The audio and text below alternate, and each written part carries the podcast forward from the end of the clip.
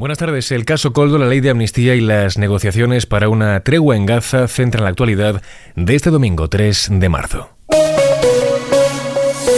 ISFM Noticias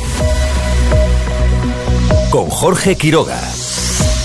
El PP pedirá la dimisión de Francina Armengol por el caso Coldo. Los populares van a registrar este lunes en el Congreso una petición para que la presidenta de la Cámara abandone su cargo ante su evidente, dicen, implicación en este caso de corrupción. Se investigan, recordemos, presuntas irregularidades y comisiones por la compra de mascarillas en la pandemia, entre otros un contrato con el gobierno balear, en aquel momento bajo el mandato de Armengol, por valor de 3,7 millones de euros. Escuchamos ahora al portavoz del Grupo Popular en el Congreso, Miguel Tellado.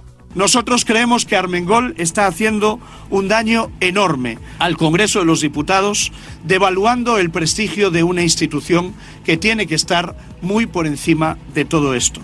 No puede seguir ni un minuto más al frente del Congreso de los Diputados. No está capacitada ni ética, ni política, ni moralmente, y por eso Francina Armengol lo antes posible, tiene que abandonar la presidencia del Congreso de los Diputados.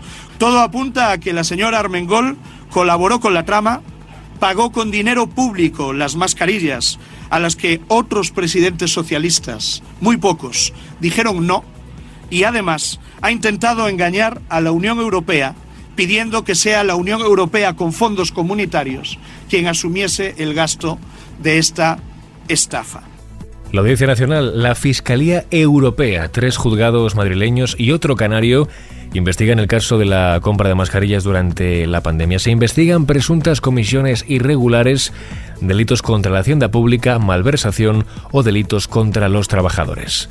Mientras el secretario general del PSOE en Aragón, Javier Lambán, se ha mostrado este domingo muy preocupado por las informaciones relacionadas con el caso Coldo y ha mostrado su apoyo a la Ejecutiva Federal Socialista para esclarecer los hechos y para que el partido, ha dicho, salga lo más indemne posible. Además, la ministra de Vivienda y Agenda Urbana, Isabel Rodríguez, cree que el exministro Ábalos debe asumir responsabilidades políticas y ha criticado que no haya dejado su acta de diputado. Rodríguez ha mostrado su rechazo absoluto a la corrupción y tolerancia cero frente a cualquier comportamiento que, más allá de sus consecuencias penales, desde luego ha dicho, es reprochable. Al margen de este asunto, Jaume Sens está convencido de que el acuerdo entre PSOE y Junts para la amnistía es inminente. El negociador de Sumar en las últimas elecciones de investidura reitera su convencimiento de que el pacto está en su recta final y que no se repetirá el guion de la última votación.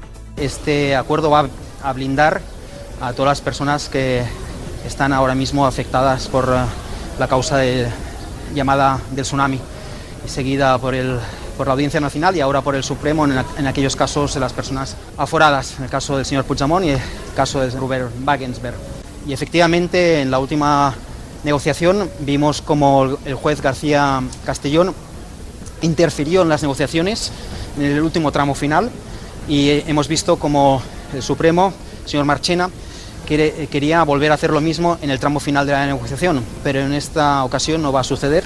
Por su parte, el presidente del PP, Alberto Núñez Feijó, viaja esta semana a Bucarest para intervenir en el Consejo del Partido Popular Europeo, donde expondrá el caso Coldo y mostrará su conformidad de nuevo al rechazo de su partido a la ley de amnistía.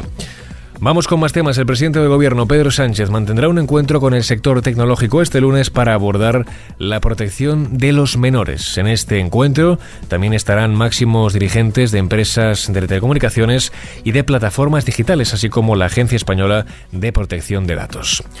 Ya en clave internacional, delegaciones de Hamas, Qatar y Estados Unidos están en el Cairo para continuar las negociaciones sobre una tregua entre Israel y el grupo islamista en Gaza. Israel no ha enviado a ninguna delegación a Egipto ante la negativa de Hamas a compartir su listado de rehenes vivos, según fuentes citadas por medios israelíes. En línea con este asunto, UNICEF dice que al menos 10 niños han muerto por desnutrición en Gaza en los últimos días. Todo esto en un hospital ubicado en el norte de la franja, donde casi el 16% de los menores de dos años sufre desnutrición de carácter agudo. Y en el apartado deportivo, la atleta española Ana Peleteiro se ha colgado la medalla de bronce en triple salto en el Campeonato del Mundo de Atletismo en pista cubierta que se está disputando en Glasgow, en Escocia. Terminamos con la previsión del tiempo para mañana lunes. Intervalos de viento fuerte con rachas muy fuertes en áreas de litoral y sierras prelitorales del tercio oriental peninsular, precipitaciones abundantes en el oeste de Galicia y de manera menos intensa en el resto del país, salvo en el litoral mediterráneo y Baleares. Temperaturas máximas en descenso en las mitades este-sudeste peninsular, además de Baleares y en aumento en el resto del país. Las mínimas tenderán a bajar en todo el territorio. Y así con la previsión del tiempo lo dejamos. Susana León Garabatos estuvo un día más al frente del control de sonido. Ya sabes que puedes seguir informado cada hora en directo en los boletines de Kiss FM. Muy buenas tardes.